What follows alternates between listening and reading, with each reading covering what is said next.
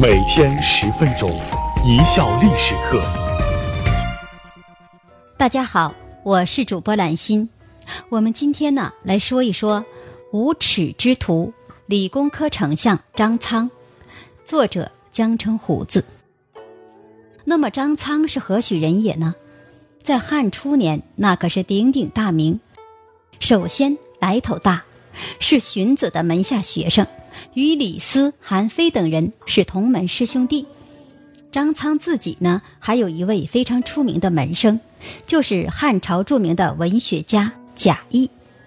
第二呢，活得长。张苍出生于公元前二百五十六年，死于公元前一百五十二年，一百零四岁呀。据《史记·张丞相列传》，他活到了汉景帝五年，历经秦昭王、秦孝文王、秦庄襄王、秦始皇。秦二世、汉高祖、汉惠帝、汉文帝、汉景帝九世，在战乱频发的秦汉之际，这堪称奇迹。第三呢，长得帅，身高八尺，换算成现在的身高，应该在一米八五到一米九之间。这倒没什么，关键是啊，人家全身肥硕白皙，世人称奇。据说呢，有一次张苍因为犯法，应当被斩首。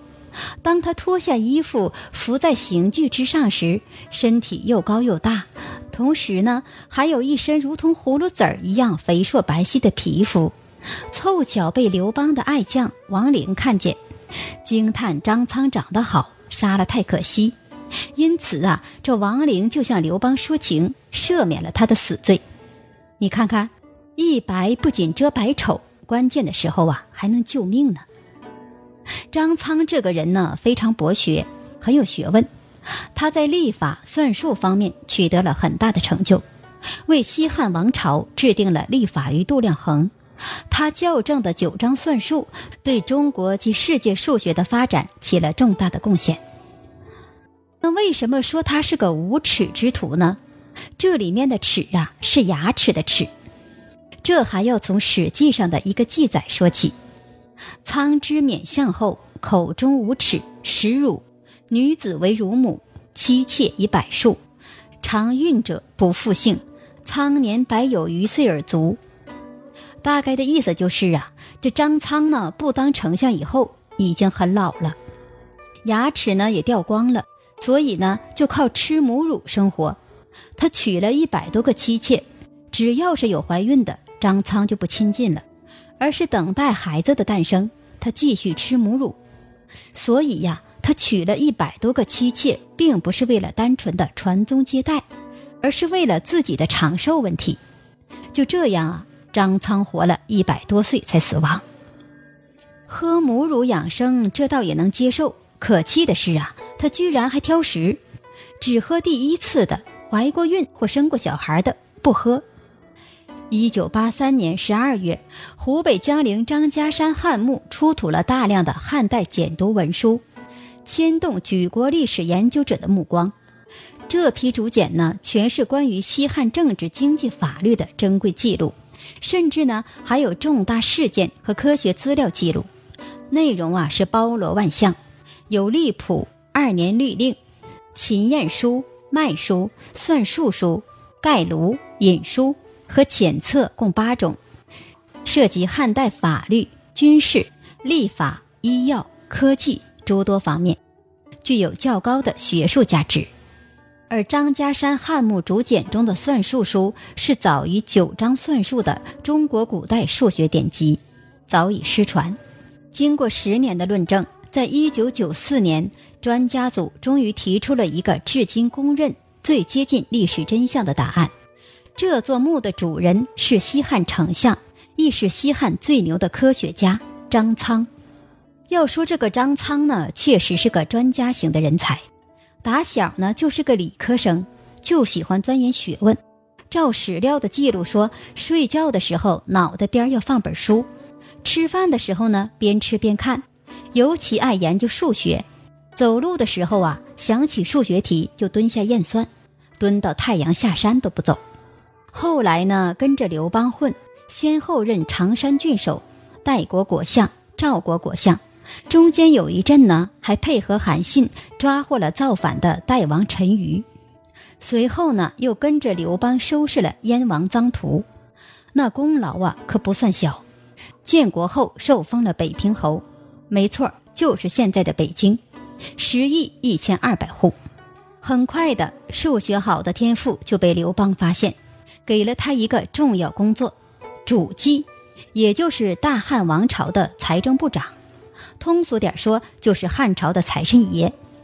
这工作看上去热门，放在西汉初年呢，却是出名穷得掉渣的。大汉初年穷成什么样？史记上记载，皇帝出门想找四匹白色的马都找不齐，这也太惨了。看看我们现在的小年轻们结婚，那一溜白色宝马车，还是新社会好啊！这财政部长啊，一干就是四年。要说那句老话还是对的，学好数理化，走遍天下都不怕。这话放在张苍身上特别合适。怎么说呢？首先是数学的运用，不到两年，西汉就实现了财政平衡，国库里面终于又看见闲钱了。朝廷腰杆子也硬了，张苍确实是汉朝的好会计呀。理科生不仅仅只是数学好，搞物理同样不在话下。汉朝初年还没有大规模运用骑兵，部队的编成呢还是以步兵和车兵为主。说实话，汉朝初年战车的质量那叫一个次啊！敌人没追着，自己的车先散了架，为什么呢？跟我们现在一样，缺乏核心技术。要说这些东西呢，本来是不缺的，毕竟都用了好几百年了，都是轻车熟路的事，怎么到了汉朝就成了问题了呢？跟我们现在的情况一样，不重视制造业呗。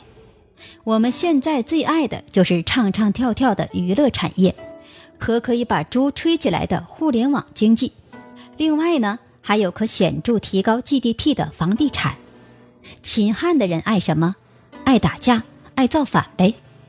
一场秦末大乱，不但财富大大缩水，之前老祖宗们历代积攒的生产工艺更是毁得差不多了。各地工匠大量死亡，好些珍贵工艺统统失传。秦朝统一度量衡本来是利国利民的好事，但是啊，拜项羽一把大火所赐。珍贵资料全部烧光，基本数据全部灰飞烟灭。他们倒是毁得痛快了，汉朝却抓了狂，工匠技术全缺，生产工艺规格更是抓瞎。就以楚汉战争时萧何给刘邦的诉苦说：“由于工匠大批死亡，新工匠造的武器质量都赶不上秦朝库存里放了几十年的老兵器。”到了天下太平时，这事儿啊更痛苦。一些秦末还看得着的农具，就算好不容易找着图纸，打出来都走样，东西都造不好。所谓的大汉朝盛世，自然是镜花水月。这个问题呀，难不住理科生张苍，不就是物理和化学吗？这位出名的学问牛人，脑子里装满了秦朝的工艺规定，这下呀，在汉朝完美爆发，一样一样原样复制出来。更加上了自己全新的创意，一个西汉王朝的强大工艺规范，涵盖所有手工业的生产细则，就这样被他亲手完成了。同时呢，还开放了国家所属的山泽丛林，允许私人开发，这样呢，汉初的经济得以快速的恢复。作为硕德元老，张苍和绛侯周勃等人共同迎立了孝文皇帝，前一百七十六年。文帝四年，丞相灌婴去世，张苍继任为丞相。作为一个闷骚的理科生，张苍在音律上也有不小的成就。他善吹奏律管，调整乐调，使其合于五声八音，以此类推其他来制定律令。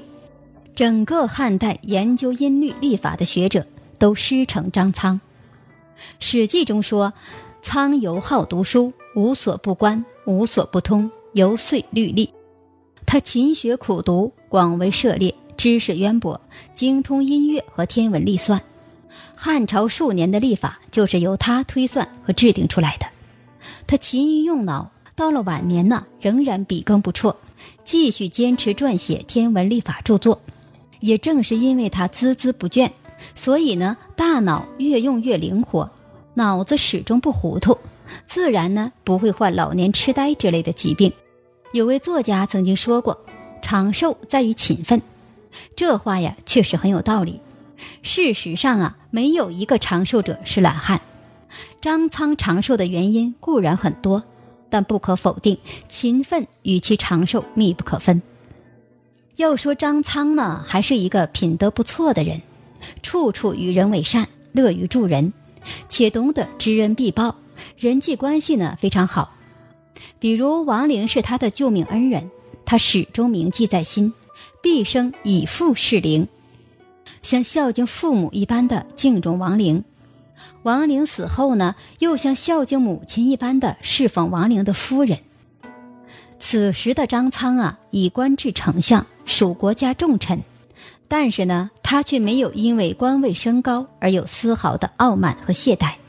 每天清晨呢，张苍必然梳理整齐，前去看望王陵夫人，向她请安问好。